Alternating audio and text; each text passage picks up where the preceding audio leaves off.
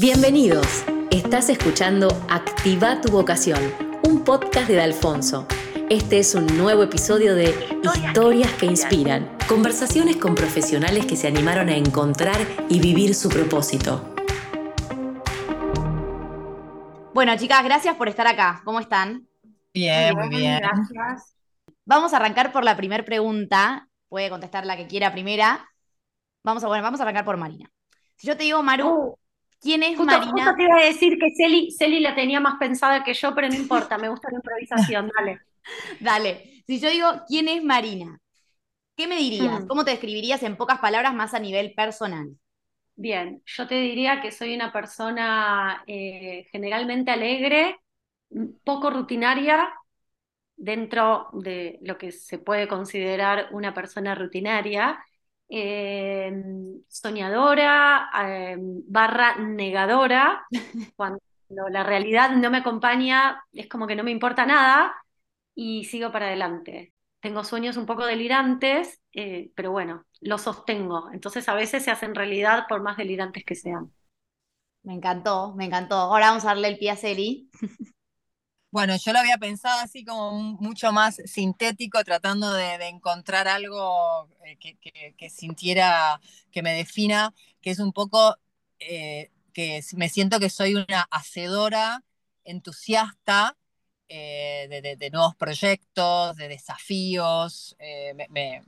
es como que el desafío me- me provoca siempre una adrenalina con una pizca de cierta eh, positivismo medio inconsciente, así como de- desenfrenado, y, eh, y un toque de inmadurez que me da como eh, eh, el lado como de, de la juventud, que aunque no tenga edad, la tengo dentro, de, de la juventud, digamos, que tiene que ver con eh, entusiasmarse, con el entusiasmo que uno tiene de joven, y que no es que la, la edad me va dando vagueza para, para, para algunos, algunas cosas que a veces implican poner el cuerpo, a veces implican poner muchas horas de trabajo, eh, eh, y bueno, y creo que, bueno, eso. Termina el colegio, ¿no? Ese momento de decisión, que no es fácil. ¿Cómo lo vivieron ustedes? ¿Por dónde se inclinaron? ¿Qué las, qué las ayudó a definir? Cuéntenos un poco como ese momento, que justamente lo- los que están escuchando esto tienen esa edad, así que Bueno, yo cualquier cosa, primero cualquier cosa, porque yo terminé el secundario a los 18 ya cumplidos, eh, fui, fui a un colegio eh, al uno de estos nacionales, que era un colegio bastante exigente, un bachiller que me dio muy buena base de cultura, pero me aburrí muchísimo porque me parecía un embole, a pesar de que me iba bien y todo. Y creo que nunca me animé a decirle a mis papás que me hubiera gustado ir a un industrial, porque creo que les hubiera dado un gran disgusto, entonces medio que me la banqué. Eh, y cuando terminé el colegio, eh, absurdamente me anoté en la carrera de economía, que duré dos meses, creo, me iba pésimo, me parecía horrible, no sé por qué me anoté ahí, y me cambié de carrera después a diseño industrial porque tenía un montón de amigos que estaban haciendo diseño industrial y me contaban cosas que me parecía alucinante. Y fue la mejor decisión que, que pude haber tomado. Me encantó la carrera, la pasé bárbaro, conocí un montón de gente alucinante y, y tuve una carrera en, en unas, digamos, en un, en un contexto económico difícil, como siempre en la Argentina, porque yo la hice durante la década de los 90, donde eh, un dólar, un peso, la industria argentina no existe, no existía, igual, bueno, no existe mucho, pero básicamente estudiar diseño industrial en un país que no está industrializado ya es una propuesta un poco exótica. Entonces, bueno, en ese momento realmente había también el auge de la democracia, en fin, era todo un contexto de mucha eh, explosión cultural y entonces fue un momento muy lindo para estudiar una carrera así. Hoy no sé cómo es la carrera, porque en ese momento todavía no había ni diseñadores recibidos. Entonces, los docentes eran arquitectos que habían dejado de ejercer la arquitectura para hacer otras cosas. Claro. Eh, pero bueno, eh, yo la pasé muy bien en la carrera. Y si tuvieras que decir antes de pasar a Celi el perfil que tenían tus compañeros y vos también en ese sentido de los diseñadores industriales, ¿qué veías en común? Había, había una mezcla graciosa, porque estaban los más nerds, por llamarlos de algún modo, que no se dirían nerds, eh, digamos los pibes tuerca, que les gustaban los autos, que tenían la fantasía de diseñar autos, que obviamente para diseñar autos te tenés que ir del país, porque acá no se diseñan autos.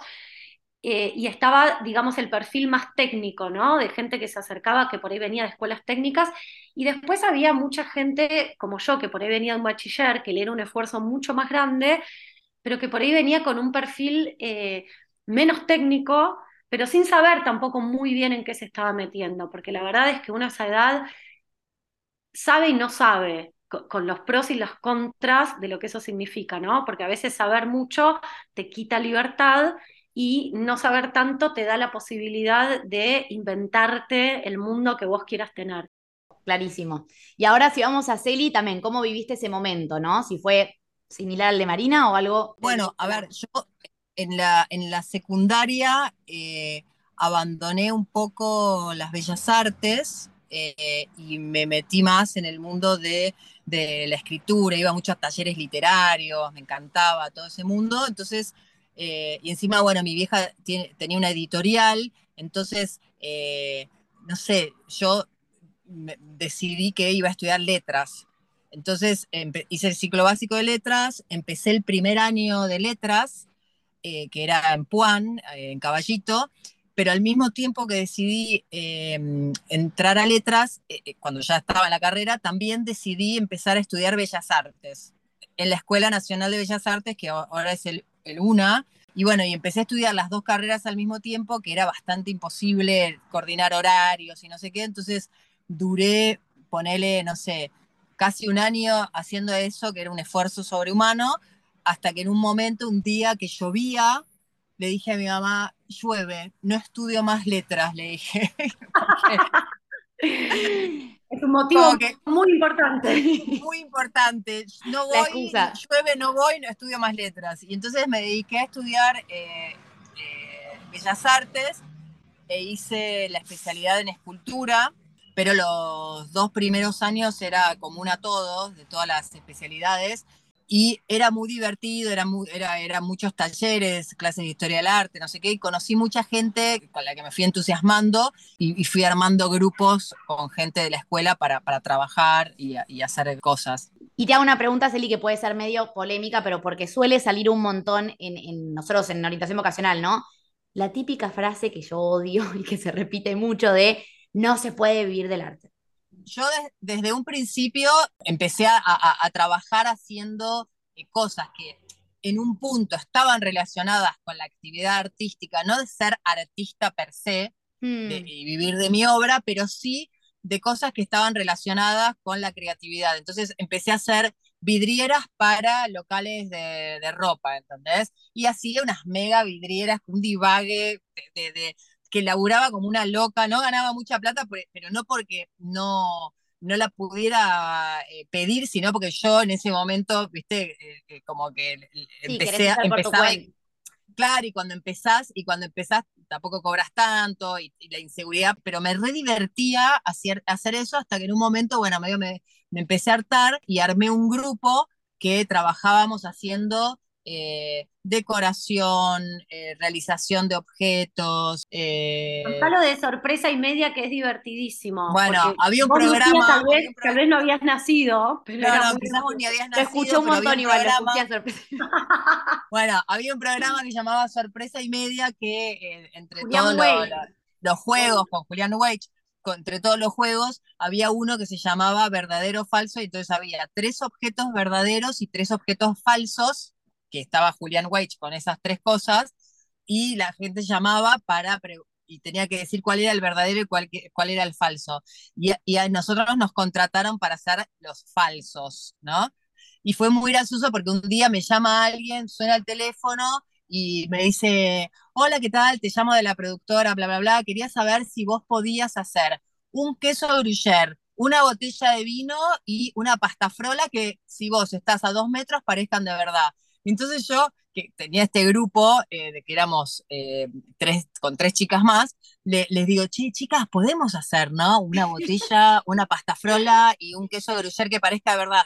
sí, obvio que sí, dale, sí, sí, lo podemos hacer, le digo. Entonces, a partir de ahí empezamos a, a y obviamente que lo hicimos, obvio, pero a partir de, ahí empecé a laburar, creo que fue como uno o dos años que laburamos haciendo eso porque era un éxito el, juego y nosotros hacíamos, terminamos haciendo a la vez un buzón inglés que era de, cartapesta y después Julián Welch se tiraba y lo aplastaba, o sea, como cosas que eran todo medio un delirio que además nos terminaban pagando como mucha plata en ese momento porque laburábamos un montón para hacer eso y después ya nos pidieron que empezáramos a hacer las escenografías, después cumplirles sueños a los chicos, eh, cualquier cosa que nos dijeran, nosotros las hacíamos.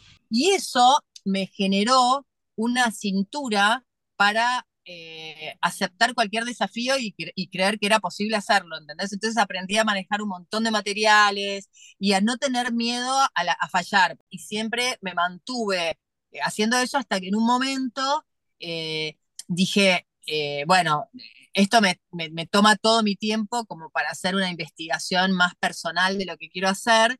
Dije, me la voy a jugar, quiero ser artista, dedicarme solo a esto. Y abandoné el grupo y me dediqué a ser artista. Y bueno, primero ganando poca plata, pero prefiero ser artista y, jugármela. Y, la verdad es que siento que eh, para mí fue muy importante esa jugada y así de a poquito, de a poquito, de a poquito fui armándome en el mundo del arte y creer en mi obra, hasta que después también eh, eh, me, la conocía a, Machi y a Marina, y bueno, y ahí armamos Gabinete Ocio, bueno, eso es eh, capítulo aparte, digamos, ¿no? Es otro capítulo, pero es gracioso. Yo terminé la carrera y trabajé un poco como Celi eh, en el mundo de la moda, sobre todo en lo que era imagen, en lo que era diseño de displays, bueno, bla. Y yo durante la carrera también hice un montón de cursos porque me gustaba mucho trabajar con las manos, entonces estudié, no sé, efectos especiales, vidrio, no sé, curso que se me cruzaba hacía. Y después me agarró el 2001, a mí me quedó mucha plata, me quedó debiendo Falabella en ese momento, y yo la pasé muy mal porque yo debía mucha plata a gente que había trabajado y que había cumplido, y entonces decidí que nunca más iba a trabajar para empresas, mm. que no quería más pasar por ese momento. Y ahí, como yo de todos los cursos que hacía, el que más me gustaba era la joyería, medio que dije, bueno, si total no se puede medio trabajar de nada, porque el país estaba prendido fuego, y entonces ahí dije, yo me dedico a lo que me gusta a mí y vamos viendo. Y entonces ahí me metí más con la joyería.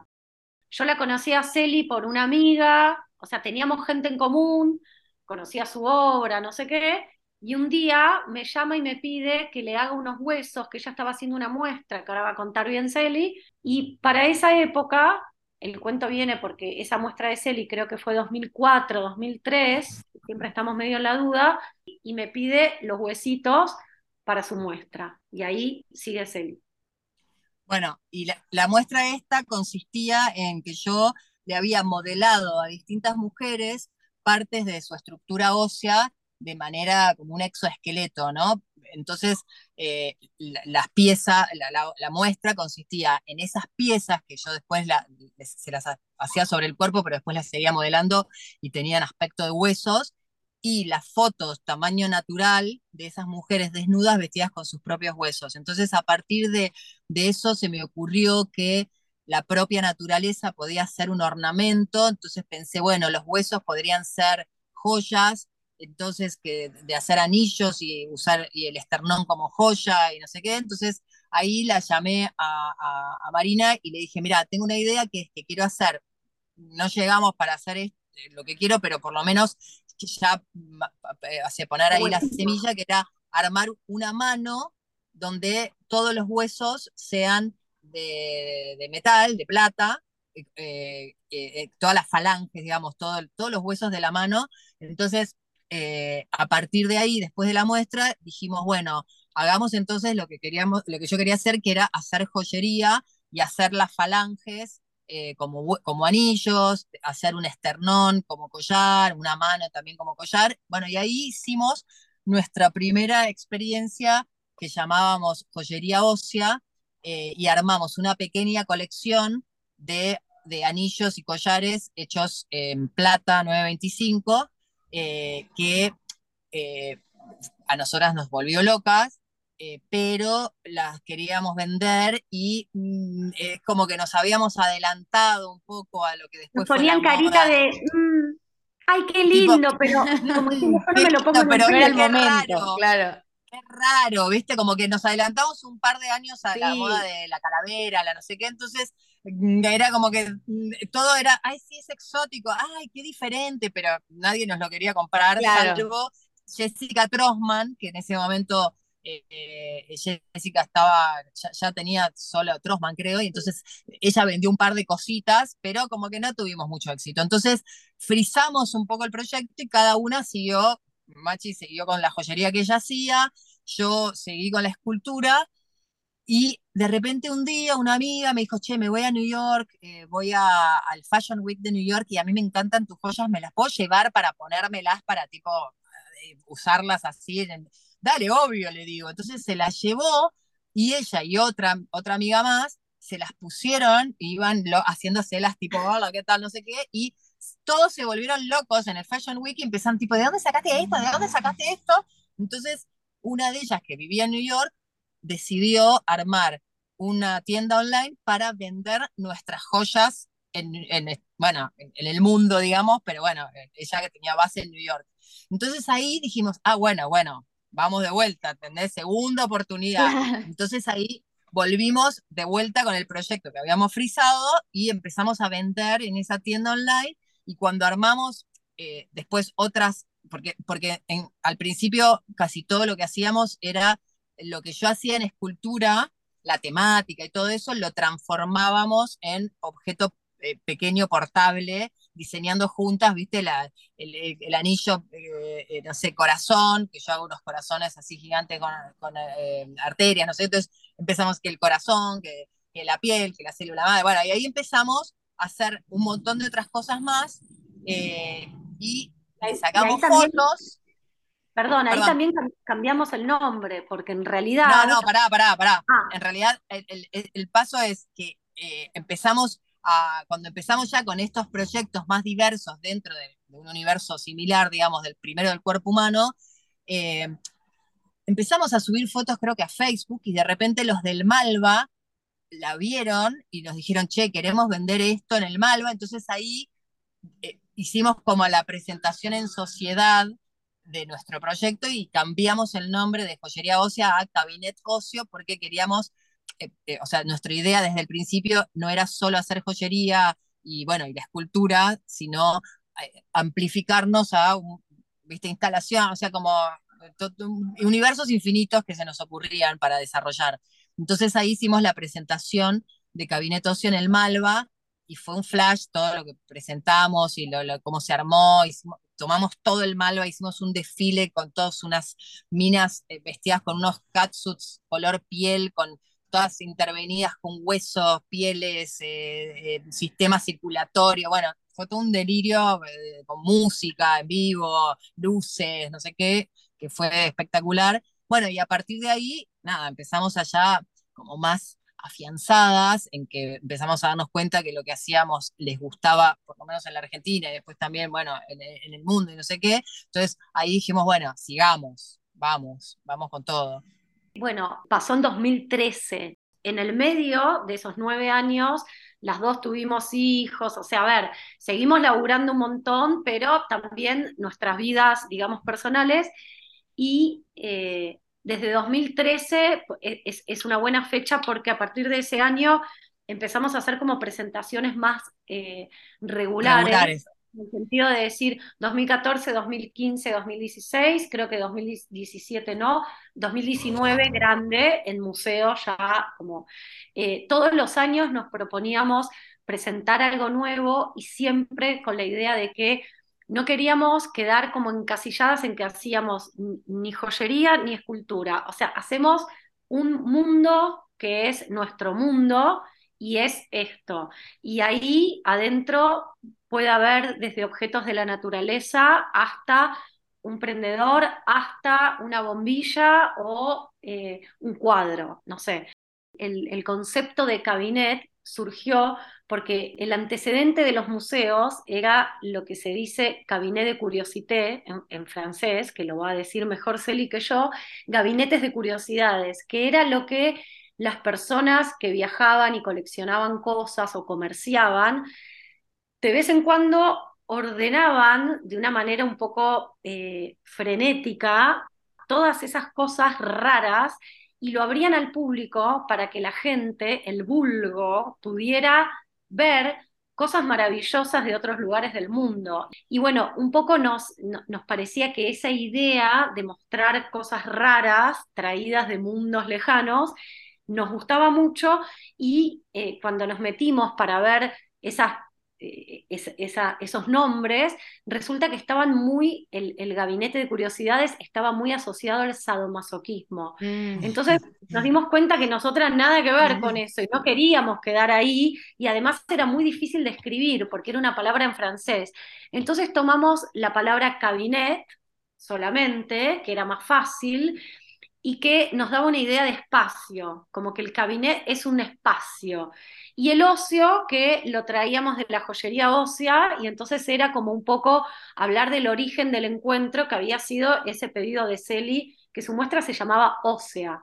Entonces, bueno, ahí encontramos como un nombre donde no nos quedáramos pegadas a los huesos ni a la joyería, porque por más que, digo, yo hacía joyería y Celi escultura, lo que creo que a las dos nos divertía más era la posibilidad de hacer cualquier cosa. No importaba qué que no quedáramos como clasificadas en algo estanco. Eh, y bueno, a partir de esa fecha de 2013 empezamos todos los años a mostrar colecciones, Juicio, eh, Célula Madre, eh, y ya en 2019 Reinos, que fue la primera muestra enorme que hicimos, que fue en el decorativo, que duró varios meses y que para nosotras fue, bueno, como un antes y un después, porque fue eh, poder eh, mostrar realmente en un espacio increíble un montón de trabajo. A nosotros el concepto de gabinete ocio, entre otros, es un poco volver visible lo invisible, que significa que lo que no se ve, no solamente pensando en la percepción eh, humana de, de, la visión, sino a lo que la gente a veces no le presta atención, ¿entendés? De cosas mínimas de la naturaleza cuando uno va recorriendo y un frutito o, viste, algo de tu jardín o algo diminuto, o que todo siempre relacionado. Un durazno y tirás el carozo y, cuando ves el carozo. De repente con el carozo hacemos eh, un anillo y o bueno, o, o, amplificamos lo que se ve microscópicamente y lo amplificamos para que se vean tejidos increíbles que están dentro de todos los seres vivos y que nadie los ve si no los miras en un microscopio, de mezclar universos, cambiar las escalas, es un poco ese el universo de Cabinetocio. Ok, una cosa que también me interesa preguntarles, que me parece súper valioso, es saliendo de Cabinet, ¿no? Por ejemplo, yo le pregunto a Celi y le pregunto después a, Machi por separado. Si hablamos de propuesta de valor, ¿no? O de propósito, que a veces suena súper lejano, pero el para qué, ¿no? ¿Qué buscan aportar ustedes como personas más allá de, la marca?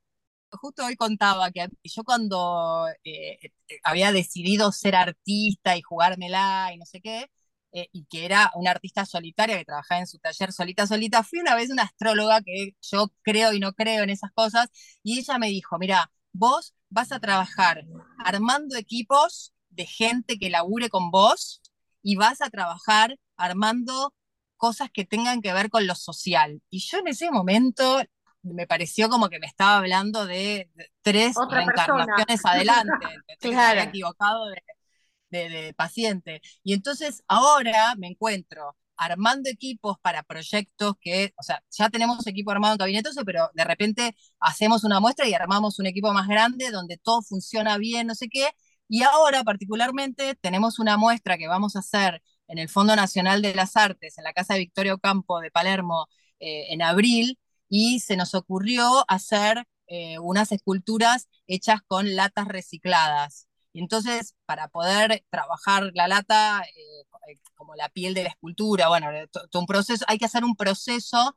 Entonces, contratamos a eh, en una fundación de madres eh, adolescentes, usamos la fundación como espacio para trabajar, que las contratamos, a estas madres adolescentes que, en realidad tienen 20 años, para hacer todo el proceso de las latas, y después, bueno, nada, es como un proceso que empieza y, porque es un mural muy grande, que son líquenes eh, hechos con latas recicladas. Entonces hay todo un proceso de trabajo hasta llegar al final, final, final. Eh, y entonces estamos eh, aprovechando el entusiasmo de, estas chicas para laburar, ¿viste? Y, enseñarles un oficio y, y ayudarlas a la inserción laboral. Bueno, y, la verdad que estamos súper conmovidas porque estamos trabajando con ellas, con historias súper fuertes todas y que están muy comprometidas y se sienten que están haciendo algo trascendente, ¿entendés? Y siendo parte de, de una comunidad en cierto sentido, ¿no? De un equipo. De, una comunidad y de un propósito final eh, como más elevado dentro de lo que ellas manejan dentro de su cotidianeidad, ¿viste? Me encantó, me encantó. Lo quiero ver ya. ya lo que les iba a preguntar. Abril del año que viene. Abril del año que viene, muy bien. Ya lo que también les iba a preguntar, ¿no? Del proceso creativo de cada una. Cuando cada una está en su taller, ¿no? Por ejemplo, esos días que están solas, ¿cuál es la parte preferida de ese proceso creativo, ¿no? ¿Qué momento?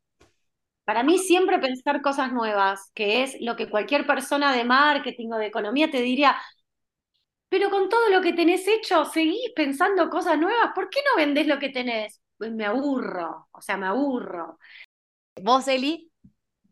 Bueno, a mí un poco también. Eh, eh, a, mí lo que más me gusta es trabajar en el taller y estar eh, horas descubriendo sistemas o, viste, experimentando con nuevos materiales y, hacerle, hacerle cosas para cambiar su naturaleza original y, experimentar en, el taller es lo que más me gusta, mucho más que sentarme a hacer Excel en la computadora. O sea, yo pienso con las manos, trabajo mucho la improvisación y de hecho soy cero consciente en el momento que estoy haciendo las cosas de cómo las hago, porque voy improvisando y, y de repente después cuando las tengo que repetir, digo, ay, ¿por qué no tengo una cámara eh, de seguridad que me grabe todo lo que hago para acordarme lo que hice? Porque ni me acuerdo cómo llegué a esto. Claro, claro. Bueno, ya lo que también es importante, que ya lo, fueron tirando ustedes, ¿no? Pero a veces en el artista se suele idealizar un montón el tema de la inspiración, ¿no? Como que el artista siempre está inspirado. Que es medio como que a veces suele escuchar, digo, ¿qué les pasa a ustedes con la inspiración? O, ¿qué hacen en esos momentos en los que están medio bloqueadas? ¿A qué les sirve a cada una, no? Me hace reír porque justo nombrás palabras que yo me acuerdo que también en la facultad nos decían, los artistas se inspiran, los diseñadores proyectan. O sea, el, diseñador es como una especie de robot eh, que, no vivía de la inspiración. No es tan verdad, porque digo, yo más que llamarlo inspiración, creo que son momentos de conexión, donde uno realmente te puede bajar como una idea que la venís masticando y rumiando y na, y hay momentos donde eh, las cosas se develan, se ven claras, puede, puede suceder en cualquier momento, en cualquier lugar. Eh, ideas, te diría que nos sobran, nos falta tiempo para hacerlas. Eh, clones, clones. Clones, claro, la, multiplicación de, los hologramas nuestros que, trabajen. Pero a mí lo que me pasa a veces es que sí, no me bloqueo, eh, me pasa un poco esto de que me baja la idea con claridad, que me baja, que me puede bajar estando en un lago mirando el horizonte, no es que solamente en el taller, pero eh, creo que hay 10% de inspiración y 90% de laburo, de sudarla y probar y probar y hacer cosas. Como me gusta hacer, medio que cuando siento que, eh, no sé, si no tengo una idea clara, hago. Está bueno. Hay una, hay, una frase, Lu, eh, en la práctica de yoga que yo hago, que, es como, que, que, resume un poco esto que dice Celi, 1% teoría, 99% práctica. O sea, la teoría sirve, pero en realidad lo que mm. realmente sirve es hacer. Está bueno, está bueno. Y ahora ya yendo al final del encuentro, y ya tampoco las voy a taladrar más de preguntas, si vamos a lo que es la vocación, ¿no? Que hay un montón de, cosas que se dicen al respecto. ¿Qué dirían ustedes de la vocación? ¿Qué es? O, si se sienten conectadas con eso o no. Sí, y la vocación creo que igual también se va armando a medida que uno hace, ¿no? Porque vas mm. descubriendo, si armar medio tu propia aventura de esa vocación, ¿no? No, no, no, tipo, no es como soy abogado de, ¿viste? De, impuestos y tengo que toda la vida hacer lo mismo, cero, ¿entendés? Ir como y, y, no perder nunca la capacidad de diversión y de pasarla bien haciendo lo que uno hace.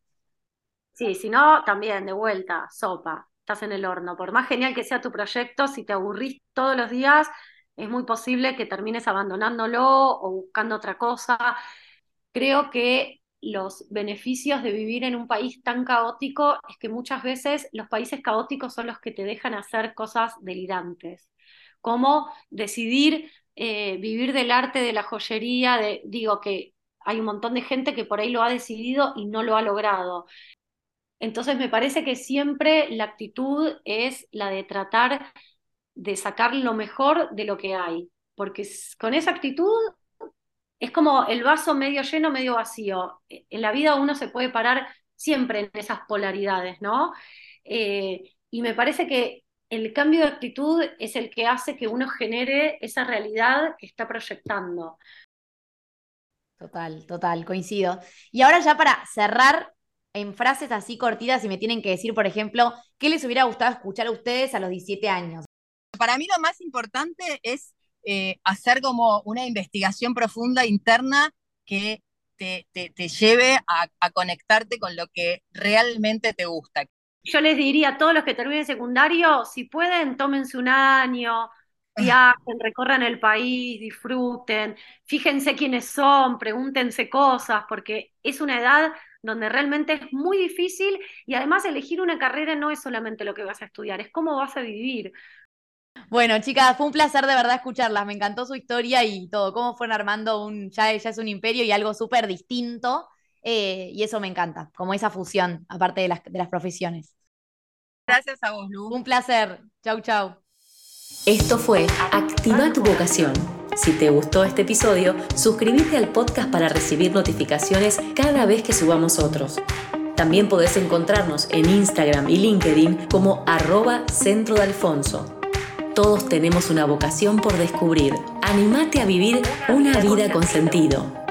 Te esperamos en el próximo episodio.